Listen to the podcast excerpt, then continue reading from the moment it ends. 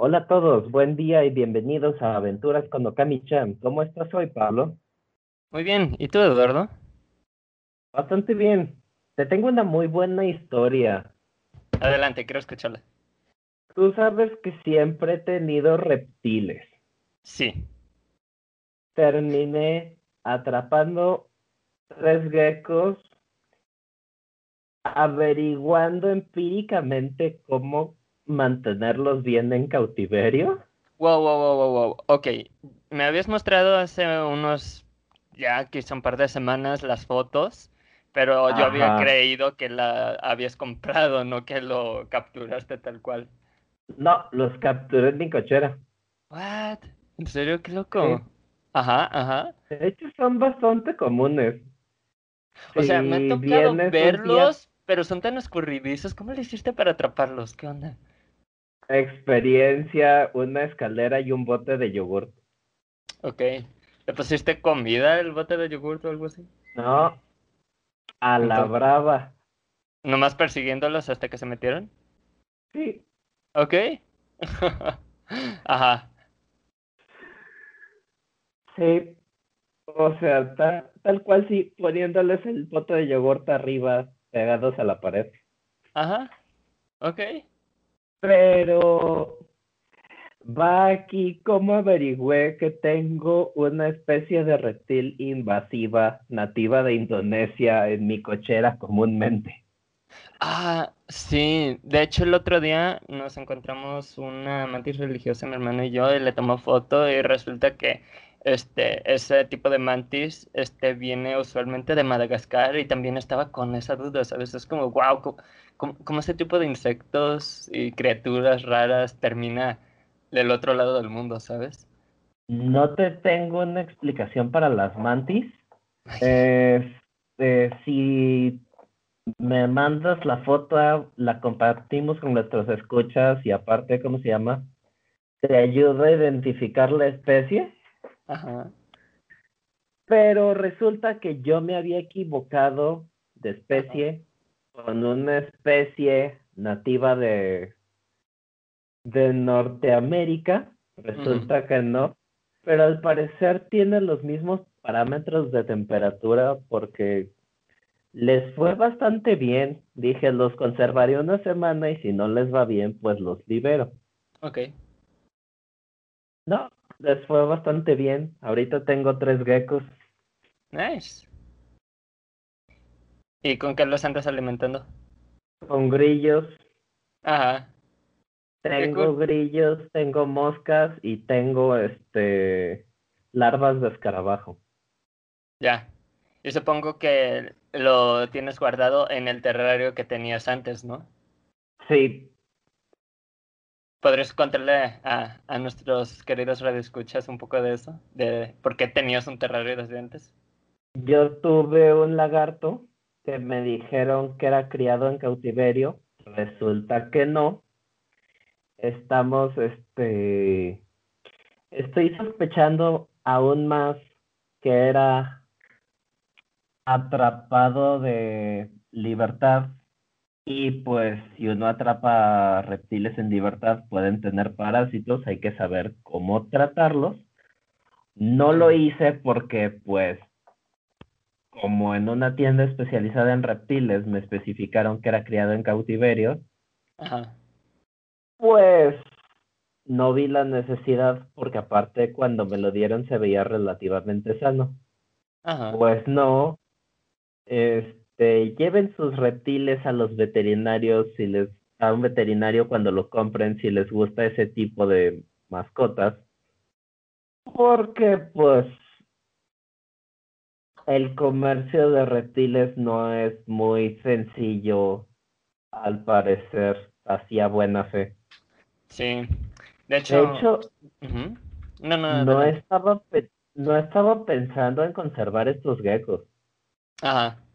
Inicialmente los capturé para fotografiarlos e identificar la especie. Los Ajá. conservé porque les fue extremadamente bien como animales en cautiverio. Ok. O sea, comen bien, Ajá. Ajá. mudan bien, llevan una semana de ser cuidados sin que ninguno pierda la cola. Descubrieron la agricultura y ahora van a tomar a China para poder así conquistar el resto del mundo. Esperemos que no. Ah, ok. Digo, después de todo, no me sorprendería mucho con los eventos hasta el momento en este año. Mira, Pablo, si hay una especie que va a dominar el mundo, esos serán los huskies, no los geckos. Ok, sí, y digo, yo sigo insistiendo de que debo de encontrar alguna forma en que pueda utilizar el poder de un husky para hacer una un cohete espacial. La verdad es que es tan eficiente la maldita energía que produce un husky. No tengo, bueno, la explicación científica la han hecho varios youtubers bastante bien explicadas. Les dejamos el link en la descripción. Pero existe una un tipo de glucosa que la mayoría de las animales y plantas producimos que se llama glicógeno. Y necesito, necesitamos producir esa, ese compuesto antes de poder producir energía y gastar energía. O sea, nuestra comida tiene que pasar por el proceso para hacerse glicógeno antes de poder ser procesada en energía. La de un husky no. Ellos pueden pasar de proteínas a energía y glucosa directamente sin mucho uso de glicógeno. Así que pues básicamente mientras estén alimentados pueden estar corriendo días y días y días y días sin, sin miedo a exagerar. Sí, días y días y días sin miedo a exagerar, porque entre más usen ese tipo de metabolismo, más eficiente su proceso. O sea, entre más corra un husky, más eficiente es, no al revés. Así es. Sí, ¿no? De hecho, muchos de los huskies que les va bien chido en, en los en el tipo de carreras que hacen con trineo, usualmente les vuelve a ir muy bien cuando van a, a, otros y literalmente pues prácticamente sin descansar y cuántos kilómetros echarán. No estoy seguro de cuántos kilómetros es la Iditarod, que es la carrera conmemorativa anual de Alaska. Ajá. Porque de hecho, esa carrera existe porque es la ruta de Balto. ¿A poco? Sí. Ay, wow. Por eso. Ajá. La carrera Iditarod, que es más o menos por marzo en Alaska, existe porque este perro llamado Balto hizo un regreso bastante este épico en medio de una tormenta y bastante largo para llevar la vacuna de la disentería a un pueblito llamado Nome. Y para la gente que ese nombre no les dice mucho, este, hay una película animada muy buena. ¿De qué año será? Como de los noventas, ¿no? 95, algo así. Que, no sirve para una fregada porque es totalmente falso. Sí, es sumamente fantasiosa, pero al mismo tiempo es una linda película, ¿sabes? Es una linda película, pero mejor este busquen la producción de Disney llamada Togo. Togo fue el que empezó la carrera, Balto hizo la segunda mitad. Ok.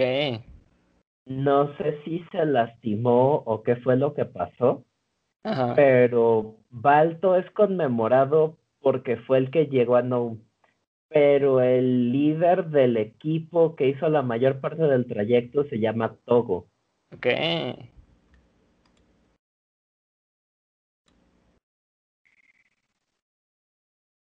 Y todo esto lo averigua uno siendo dueño de un husky y averiguando cómo rayos hacer moshing. ¿Moshings? Sí, así se llama el deporte de que tu perro te jale. Ah, ok, cool. Muy bien, muy bien. Sí, sí. Pero volviendo a mi historia. Sí. Confundí la especie con una especie nativa de Norteamérica. Ajá hasta que empecé a observar el comportamiento a lo largo de los días y cuando se fueron acostumbrando y mostrando un comportamiento más natural, y dije, oye, aguanta. La especie norteamericana no tiene cuerdas vocales y no debería de cantar. Estos, estos geckos cantan. What gives? Resulta que tenía la especie totalmente, este, pero no totalmente errada. O sea, comparten ser de la familia de los microgeckos. Microgeckos, porque, Sí, para que se den una idea, estos geckos miden entre 11 y 12 centímetros. O sea, son pequeños. Ajá. Y pues son sumamente veloces, sumamente hábiles para trepar. De hecho, son de los geckos que tienen este estas como características huellitas. Sí. Que les permiten trepar vidrio y cosas así de lisas.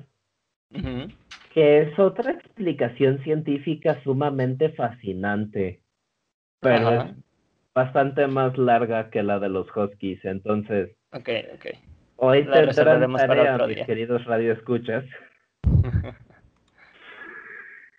sí, pero el punto es que esta familia de los microgeckos no necesita radiación solar como tal, como todos suelen ser nocturnos porque pues si los animales en el día los ven se los supercomen porque son pequeños y atrapables. Ajá. Pues es relativamente fácil cuidarlos. Ajá. De hecho, no tengo calefactores la luz del día y la resolana hacen ese trabajo por mí. Ah, ok, that's nice. Es sumamente simple cuidar estos geckos.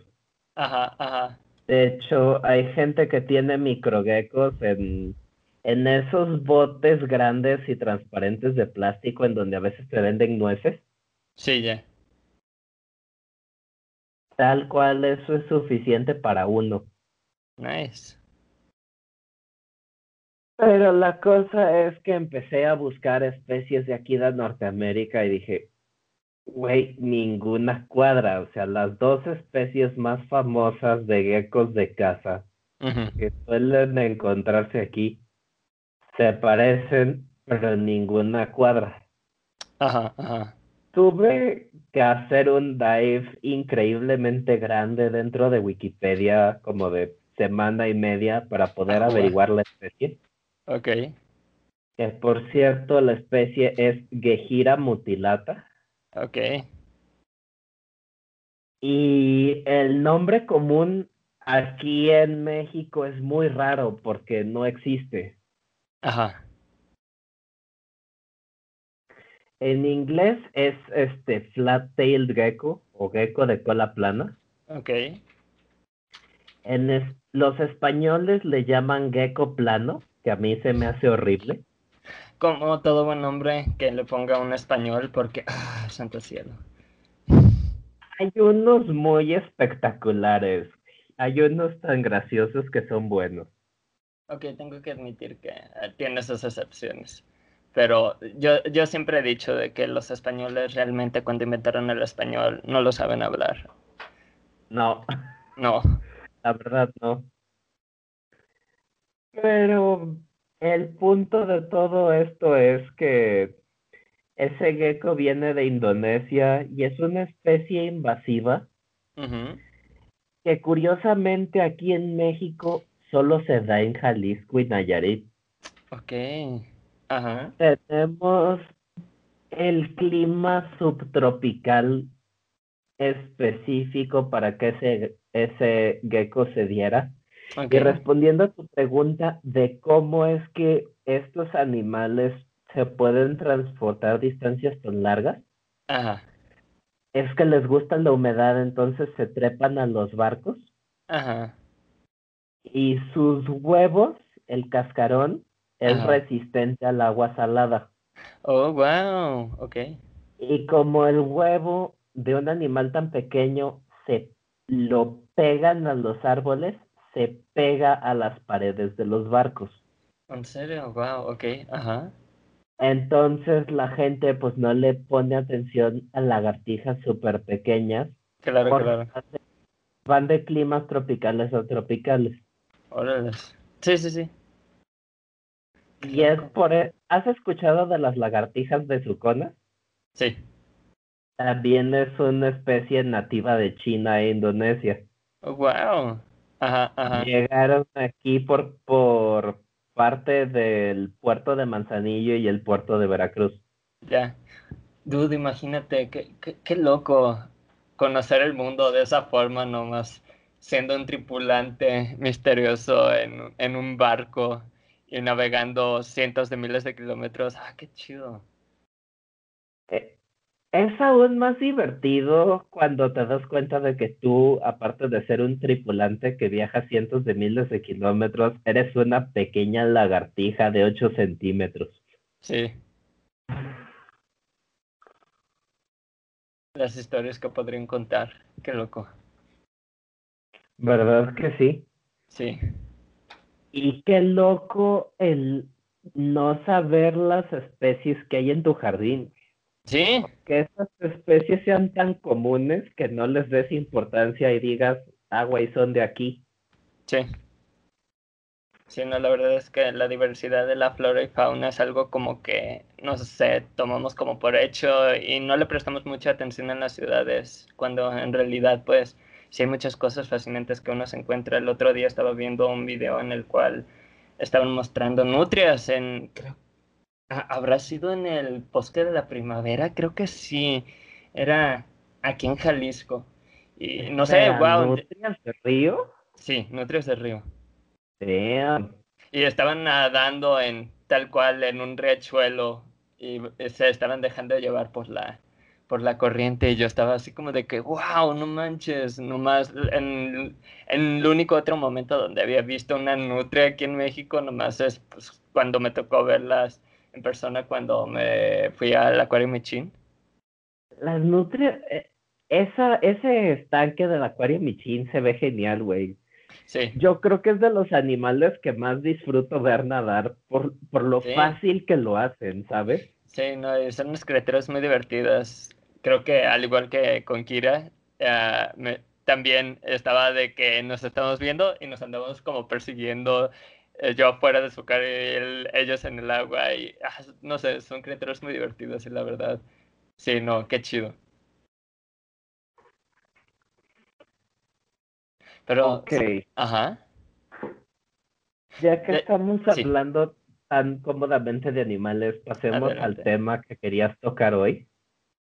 Ah, pues estaba pensando en perros, pero de hecho antes de este que habláramos más de perros, ahorita que mencionaste esto como de la diversidad de animales y todo esto, también el otro día estaba viendo ocasionalmente, an- antes cuando estaba en el último año de prepa, ya hace como cinco años, este, estuve un tiempo como muy metido en todo el asunto de lo que viene siendo el comportamiento animal y sobre todo de las aves. Las aves me parecen criaturas fascinantes. Y el otro día me puse a... ¿Ah? Las aves son geniales. Sí, sí, sí, sí, sí, sí. Y el otro día me puse a leer un artículo de ornitología en el que básicamente hicieron como este estudio con un montón de gente que, este, básicamente, ah, ¿cómo decirlo? Como que pusieron como esta página en internet en la cual básicamente tú puedes como ir subiendo los distintos sonidos que van haciendo distintas aves, porque lo que quieren es hacer como una base de datos muy grande con el sonido de las aves. Y este y básicamente llevan como no me acuerdo cuántos años, pero sí llevan una cantidad interesante de ellos y se dieron cuenta que con una especie en particular ten- ah, había como un tipo de canción que hacían como todos los animales de esa especie, pero como que en una parte lejana de, de Canadá, esa misma especie, quizá algún otro este espécimen como que de la nada nomás se puso a improvisar e hizo como un canto distinto. Y lo interesante es que de alguna forma como que le empezó a gustar a muchos de sus compañeros y poco a poco ese canto se fue avanzando y ahorita está a punto de básicamente conquistar, por así decirlo, todas las especies todos los especímenes de esa especie.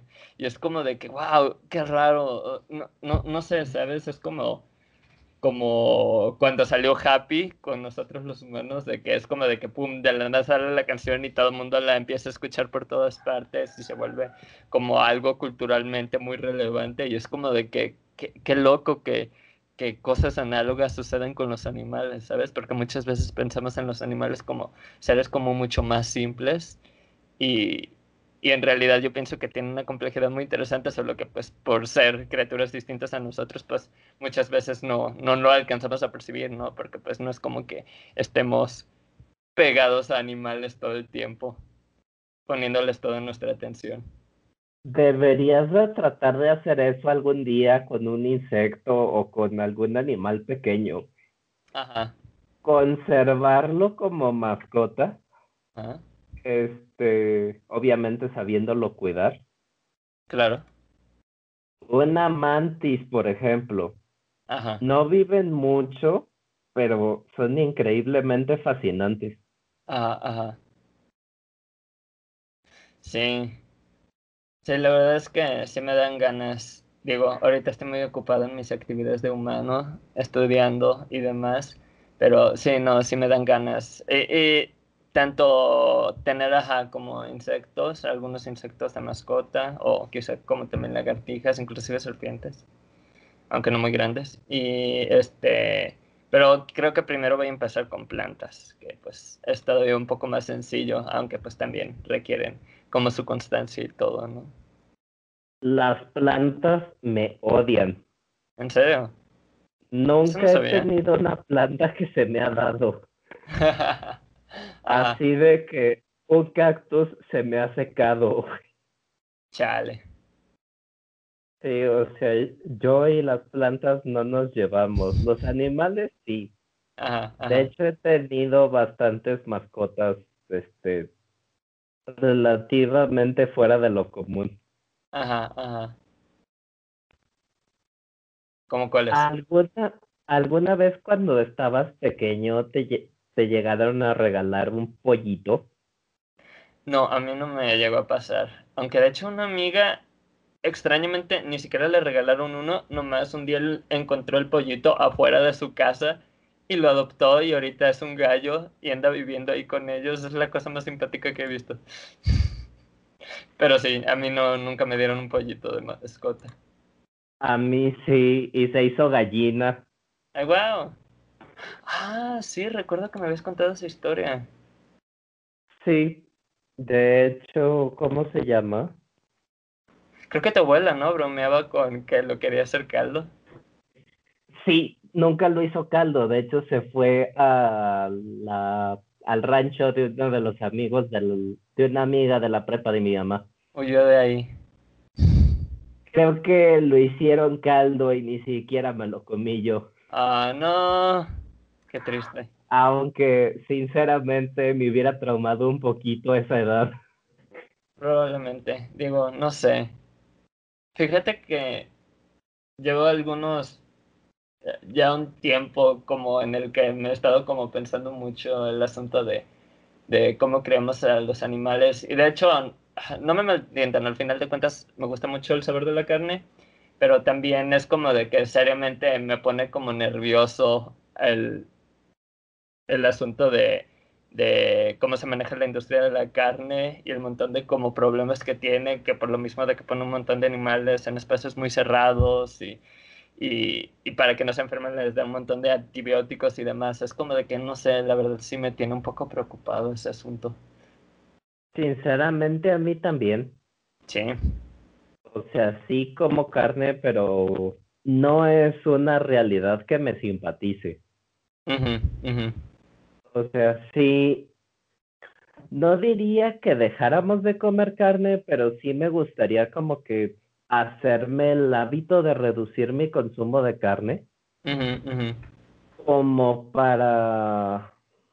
A, a, mí me ha dado ganas de nomás decir como de que... Pero, pero también requiere un poco más como de compromiso, ¿no? Pero eventualmente hacer como vegetariano, pero... Uh, ¿Cómo se dice?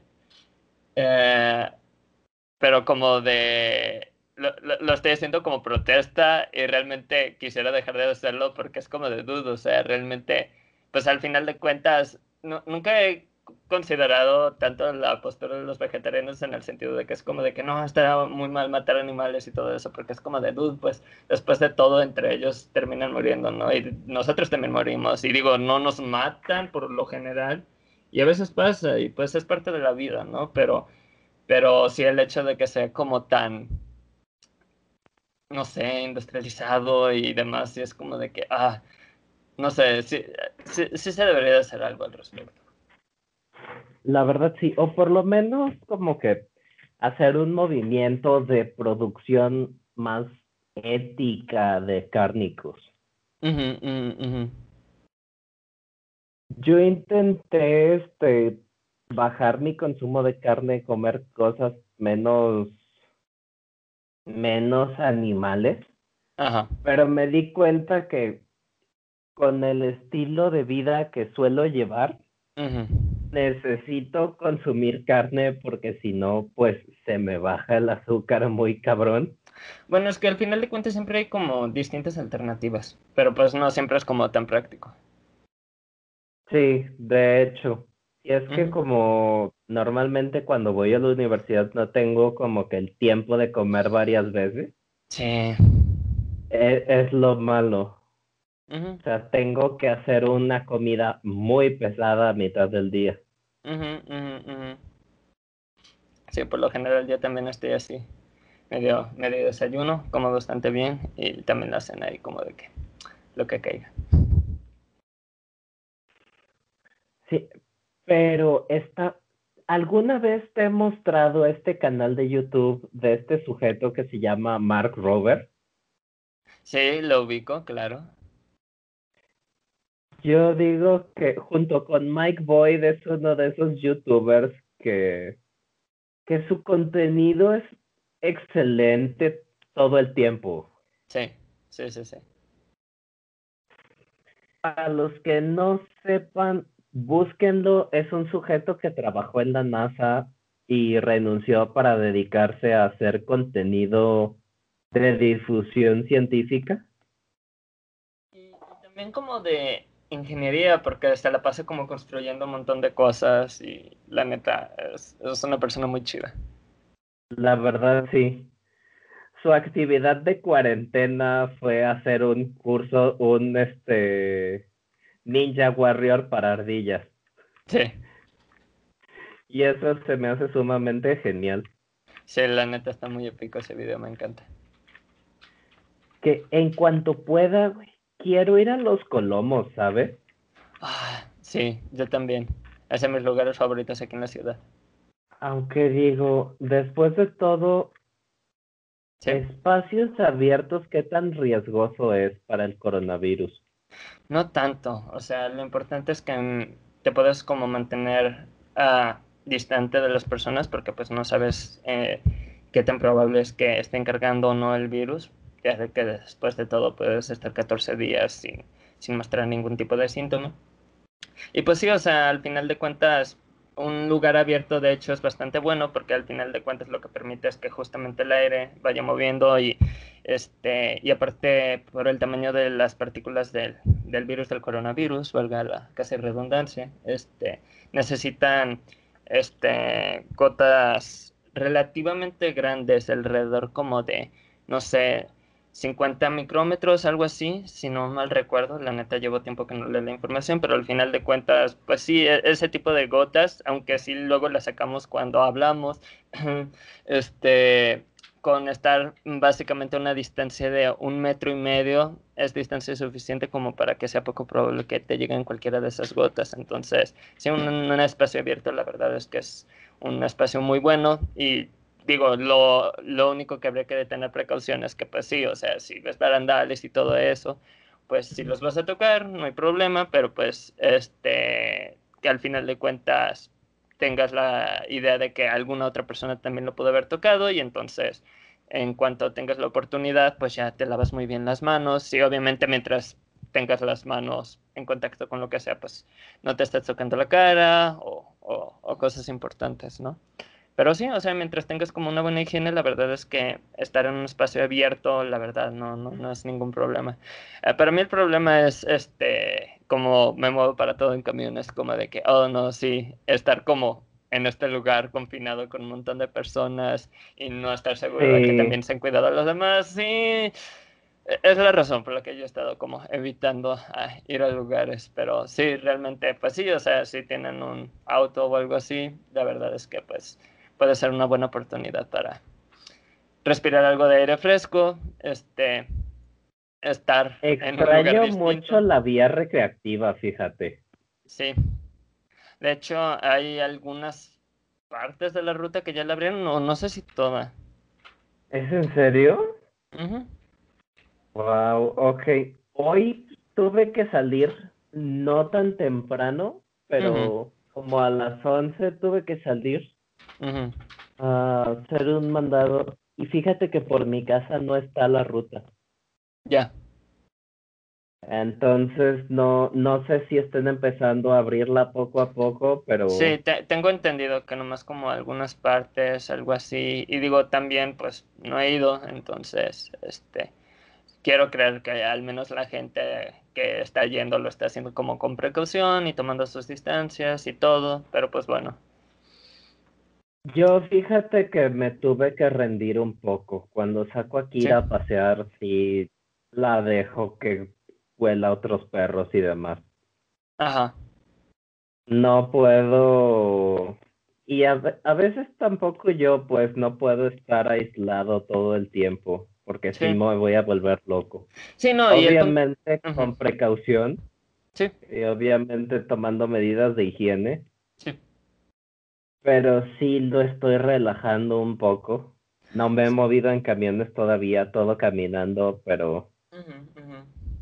Sí, no, y el punto es eso, de que al final de cuentas eh, hagamos lo importante por minimizarlo y, y, y, pues sí, o sea, ver a una persona, este, de que estás caminando por la calle y, y sus perros están interactuando, es como de que sí, o sea, no es como que va a ser el fin del mundo, el problema es cuando eh, que interactuáramos como antes podíamos hacerlo, ¿no? De que es como de que ah, ves a esta persona y luego vas con la persona de la tienda y le das el cambio y luego aquí, luego allá y, y pues básicamente son como pequeñas probabilidades, pero pues multiplícalas como por 20, 30 personas y si alguna de esas te lo pasa a ti, tú se lo pasas a otros, pues pum, ahí es cuando se vuelve un problema exponencial, ¿no? Pero mientras vayamos tratando de nomás interactuar con una cantidad, pues, pequeña, reducida de personas, si después de todo la probabilidad de que se le vaya pasando es poca y no interactúas con tanto, pues sí, al final de cuentas es lo que inhibe que,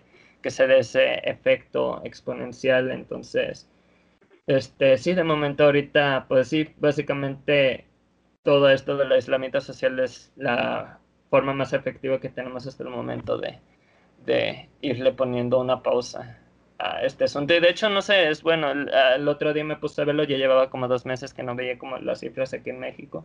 Y es bueno ver que la curva ya un poco, va, va un poco a la baja y eso significa que pues poco a poco las cosas están bien y que pues no hay que bajar la guardia, pero que que justamente si las cosas se mantienen así, pues puede ser una buena señal, ¿no?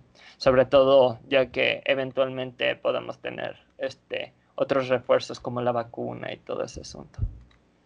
No he visto, no me he actualizado en la vacuna, pero sinceramente he escuchado de mi mamá que sí tiene contacto con investigadores. Que el coronavirus es un virus muy prevenible, que las cosas no están tan mal como podrían estarlo aquí, al menos aquí en México. O sea, sí, sí he escuchado de casos que han dicho que es COVID y en realidad es otra cosa muy relacionada. O el COVID se les ha agravado muy feo por este por otros problemas de salud ajenos a este. Sí. Sí, sí, sí. y no sé, al final de cuentas el asunto de la vacuna es este, algo que va a ir avanzando de poco a poco y, y que todo el mundo pues es de su interés, ¿no? En que podamos encontrar lo más rápido posible, pero pues también que sea segura y efectiva. Entonces, este, ahorita la que está trabajando para aquí en México de AstraZeneca, este, ahorita hace que fue como una o dos semanas que me enteré que este, suspendieron ahorita las pruebas porque una persona como que tuvo algunos síntomas extraños y quieren saber justamente si fue a causa de la vacuna o no, o qué pasó. Y la verdad, tristemente no he sabido como más información, pero pues es parte de todo el teje y maneje de, de, de estar intentando hacer una vacuna. Entonces, el chiste es eso, nomás como permanecer un poco paciente. Y de hecho es raro porque a pesar de que ya llevamos muchos meses, este, últimamente sí ha sido como un poco mi, mi sensación muy personal, como de que ah, ya estoy harto. Pero también es como de que no por eso voy a hacer algo estúpido, ¿sabes? Solo es como de que ya ha sido mucho tiempo. no, yo sinceramente sí he salido para, pues, despejarme. Pero pues me forro y me lleno de antibacterial todo el tiempo. Sí, de hecho el jabón es más efectivo que el antibacterial, pero pues la ventaja del antibacterial es que pues lo puedes cargar a cualquier lugar, ¿no? Pero sí, sí, sí. Sí. o sea, mientras estoy afuera siempre uso antibacterial y me llego a lavar las manos. Sí. Lo que sí es que yo me voy a sentir muy raro cuando eventualmente pase todo eso, porque de alguna forma, fíjate que me he sentido como cómodo con eso de que es como de que guardado mi distancia con todo el mundo y, y me mantengo como un tanto anónimo con mi cubrebocas. No sé, es, es curioso, es entretenido hasta cierto punto. Hasta cierto punto. Sí. Ah, pero sí, fíjate que hay cosas que el coronavirus canceló. Que me hubiera gustado tenerlas, sinceramente. Sí. Pues los Juegos Olímpicos suspendidos un año. Sí, de hecho. De hecho, para hacerlo todavía más extraño, también otra vez que iban a hacer en Japón ha sido de las pocas veces que también lo suspendieron un año. Y de hecho no sé cuáles fueron las circunstancias de eso, sería interesante buscarlas. Pero pobre Japón. Las circunstancias de eso les tocaba las Olimpiadas de 1945. Ok, ok. No, espera, no, los Juegos Olímpicos no caen en años impares, caen en años divisibles entre cuatro. Digo, o 44, del 46, supongo. Ok. No, porque lo, cancel, lo que lo canceló fue que les cayeron dos bombas nucleares. Sí, sí, definitivamente no es el mejor momento para tener Juegos Olímpicos después de eso. Sí, entonces, y de hecho creo que iban a hacer en Nagasaki, entonces. ¿En serio? Sí, creo que sí. Dude, what the fuck? Y pues no fueron en Nagasaki. Sí, no. F. A todos nuestros radioescuchas, F por Nagasaki. Fu. Sí, no manches. Qué loco. Sí, ¿no te lo sabías esa? No, no, no, no, definitivamente no. No me había escuchado eso de que es la segunda vez que se suspenden Juegos Olímpicos en Japón y no, no había investigado. Y digo, de hecho, aparentemente ya en el siguiente episodio hablaremos un poco más de eso, ya que investigué mejor, pero oh no, sí, es como que wow, no, no esperaba eso, definitivamente no esperaba eso. Según yo, sí fue por eso la cancelación. Podría equivocarme, pero estoy como 50% seguro de que fue la lo que ocasionó la cancelación de los primeros Juegos Olímpicos en Japón. Ya, sí. Qué loco. Y por cierto, sí. Otra, hablando de irresponsabilidad, una que va de verdad para los premios Darwin a toda la gente que fue. En todo el turismo que se ha recuperado desde que la pandemia ha bajado. ¿Sabes cuál es uno de los sitios más populares para acudir? No tengo idea. Aquí en México, ¿no? Pero no, no sé. No. Han empezado a hacer tours controlados a la estación de energía nuclear en Chernobyl. ¿En serio? Sí. Wow. Digo, te, dan un traje antirradiación y todo, pero claro. de todos los lugares irresponsables a los que podrías ir a media pandemia. I mean, va con el vibe, ¿sabes? O sea, sí, pero... Pero qué parte, aparte de infectarnos con coronavirus, dice que es buena idea irradiarnos. Ajá, ajá. Eh, la verdad, no, no, no, no me sorprende. A mí sí, un poquito. Digo, sí está loco. Aunque fíjate que una parte de mí sí le da curiosidad como ver cómo son las cosas y, y más como que por el asunto de la radiación, lo que me llama mucho la atención es como ver como una ciudad como del pasado abandonada, ¿sabes? Debe de ser como una sensación interesante. Ah, tú estás hablando de la ciudad de Pripyat, que está por ahí, mm, por el... No, yo estoy hablando de el reactor, literalmente. ¿No puedes entrar al reactor o sí? Ah, al parecer hay la suficiente radiación como para que lo permitieran. Al menos el cuarto de control del reactor. Ajá, ajá. Wow, qué loco.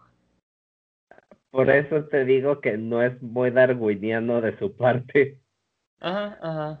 Sí, sí, sí. Qué loco. Qué loco, la verdad. Aunque digo, este. El, el día de ayer, el día de ayer fui a ver la película de Tenet y estaban mencionando sobre cómo este Chernobyl fue así como este eh, desastre, ¿cómo se llama? Súper intenso, ¿no? Y, y de hecho tiene que ver mucho la trama de la película, al menos es como lo que inicia la trama de la película.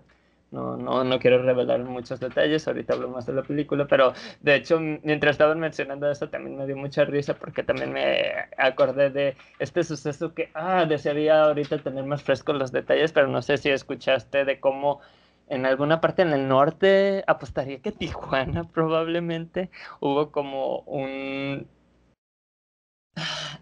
desastre nuclear, no sé si desastre nuclear sería la mejor palabra ¿Pero habías escuchado de algo así? Sí, curiosamente de un podcast que se llama Leyendas Legendarias. Ah, ajá, ajá. Mi hermana también escucha ese podcast. Ajá. ¿Hablas de ese suceso? Sí. Que yo sepa, este, enterraron cierto como material nuclear ahí, o alguien se lo llevó, o no sé qué sucedió básicamente los gringos estaban como moviendo cierto material radioactivo y, y, como que tenían que procesarlo en alguna parte acá en México.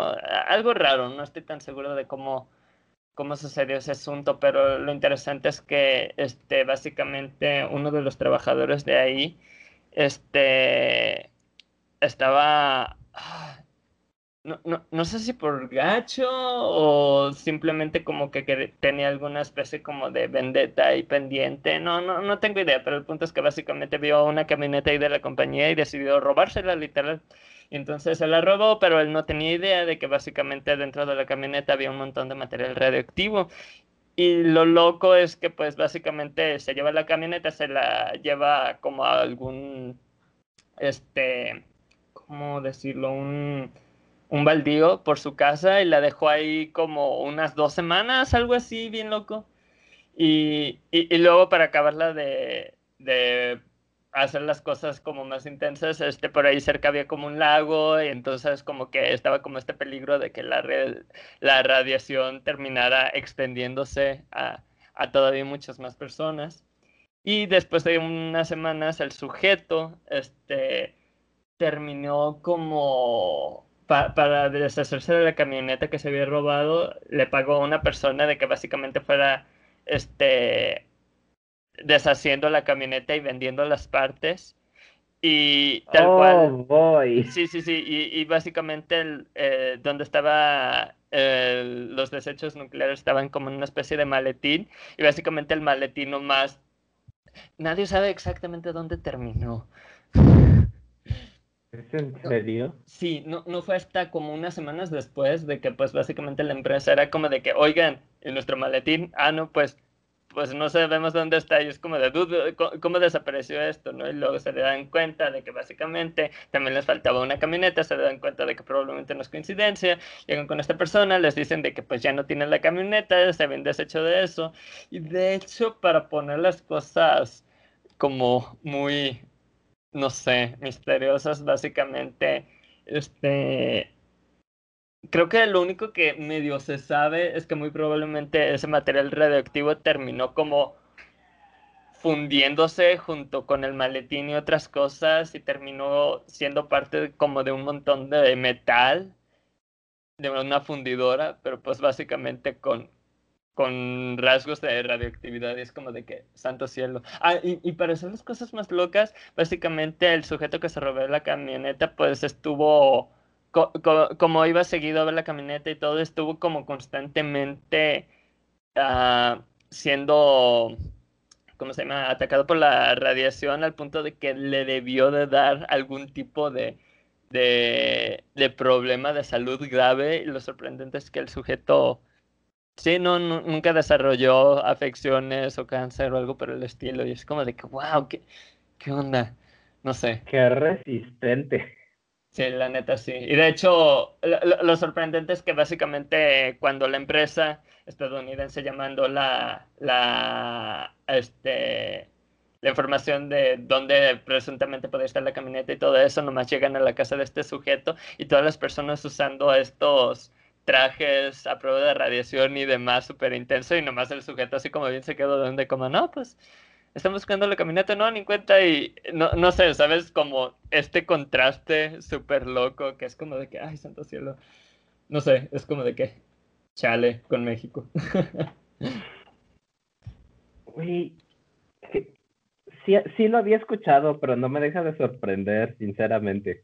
Sí, no, la neta es, una cosa bien loca. Y, y, me, hubiera, y, me quedé pensando como de que, mm, ¿cómo hubiera sido esta película si se hubiera basado más en, en como ese...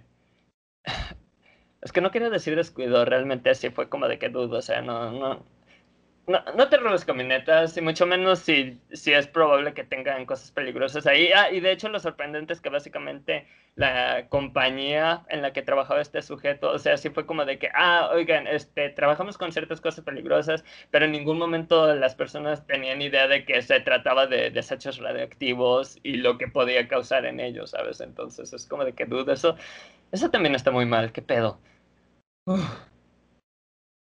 Pero respondiendo a tu pregunta, ¿cómo sería una película de esto? Seguramente sería una comedia mexicana eh, estilo nosotros los nobles y el sujeto que se robó la camioneta sería protagonizado por Omar Chaparro. No, no, no, a mí, a mí me gustaría ver una película de eso en el que básicamente como que tienes como esta película detectivesca donde pues está como este personaje de que no sabes si, si nomás es ignorante o se hace ser el ignorante y, poner como, como mucha intensidad y misterio en la historia, ¿sabes? Siento que, que, estaría muy interesante como hacer una película así porque después de todo ah, no sé, hay como algo muy distópico en varias partes de México, ¿sabes? Que, que por alguna razón no lo hemos aprovechado tanto. O sea, sí, mm, sí ves como la parte como de violencia y demás, pero nunca le dan como este toque como, no sé, que, que por ejemplo los japoneses en los ochentas han sabido aprovechar muy bien, ¿sabes? De todos estos futuros distópicos. Y es como de que me gustaría ver ese tipo de historias con ese tipo de mood, pero llevándolos aquí a México estaría, estaría interesante.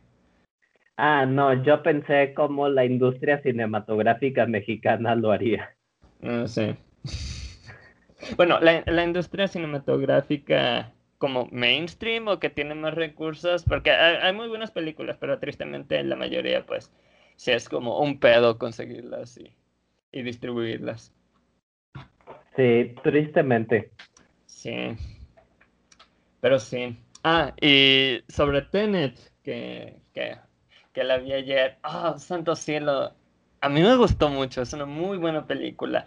Este, siento que la voy a tener que ver un par de veces más, pero la verdad es que es, es una experiencia muy interesante. Visualmente es, sorprendente y la neta, la, la, la, historia en sí misma es muy simple. Al final de cuentas, nomás se trata de, de este sujeto que básicamente como que termina metiéndose en un montón de circunstancias que no entiende y básicamente le toca a él como tener que, que salvar el mundo, por así decirlo. Y, y sí te van dando una idea de cómo todas estas cosas raras que empiezan a pasar en la película a su alrededor, pero la verdad es que no...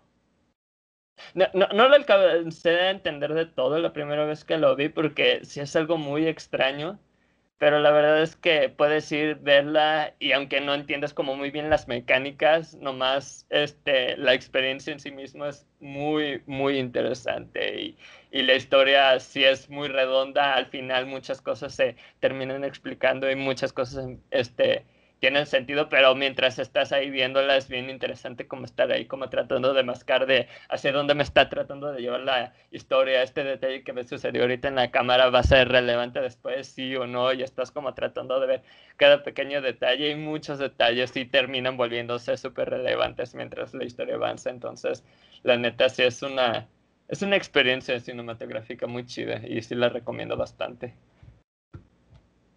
Bien. Por cierto, Pablo, te tengo noticias. ¿Sí?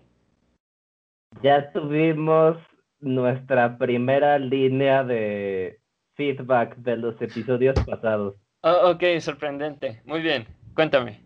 De hecho, este Hugo, nuestro amigo Hugo, que también hace un podcast bastante bueno, por cierto. Saludos al Club del Desayuno. Iba a decir la hora del sándwich, porque estaba pensando en el, ¿cómo se llama? The Breakfast Club. Y no sé qué tiene que ver eso con sándwich. No importa, el punto es que continúe. Este, sí, pero nos dice que nuestro manejo de los temas es como que parkour, ¿sabes?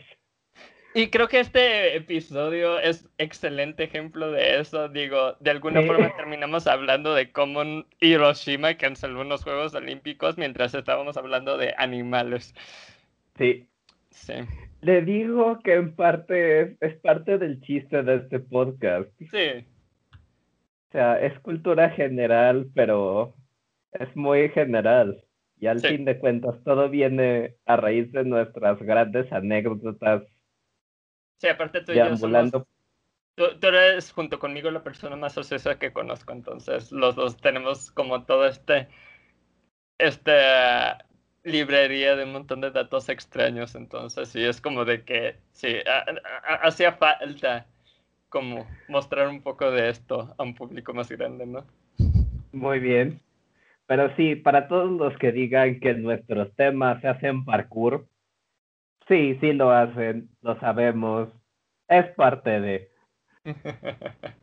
sí, usen su cinturón de seguridad. Ajá. Todos los demás que escucharon el podcast, lo único que dijeron al respecto fue, por Dios, Ham, ¿cómo es que no has jugado Mario Bros? Ah, es verdad, sí, ¿qué, pedo? Sigo sin jugarlo, ¿verdad? Sigo sin jugar Mario Bros, efectivamente. Maldita sea. Un día bajaré un emulador específicamente para jugar Mario Bros y que ya no sacar de onda a la gente. Muy bien, muy bien. Se los uh. prometo. Ajá, ajá, ajá. Me quedé pensando que estaría interesante conseguir el Mario Maker y hacerte un nivel así como sumamente estresante. No, no, gracias. Vamos, no lo haría tan difícil. no soy de juegos de plataformas, excepto Portal. Adoro Portal. Portal es amor. Junto con GLaDOS.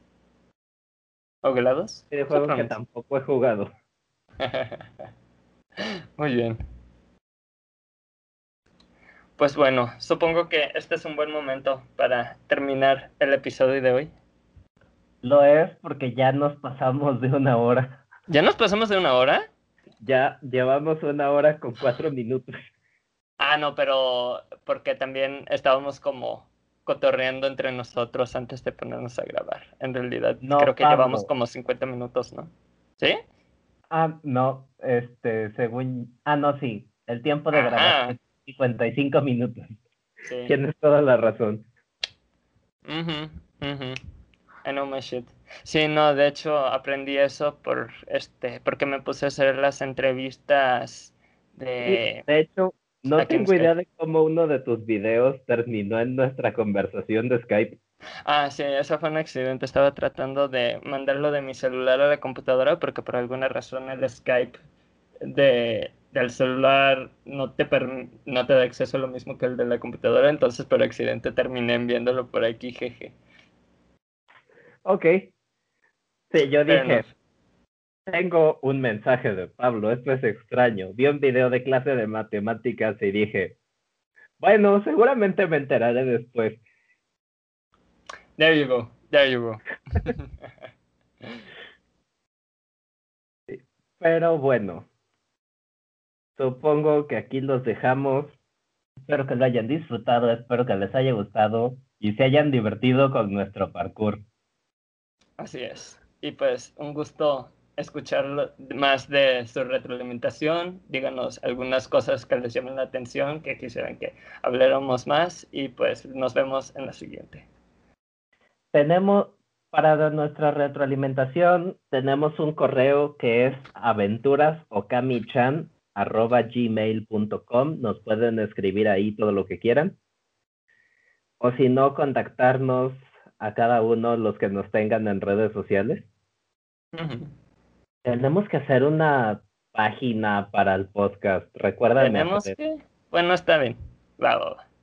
Bueno, no es que tengamos que, pero sería muy conveniente para nuestros escuchas contactarnos por ahí. Sí, supongo que sea, ¿por qué no? Muy bien. Sale Muy pues. bien. Nos Sara, ¿qué vemos yo? la siguiente semana. Si es que Pablo y yo nos ponemos de acuerdo bien para grabar y no estamos vueltos locos. Amén. Amén. Nos vemos.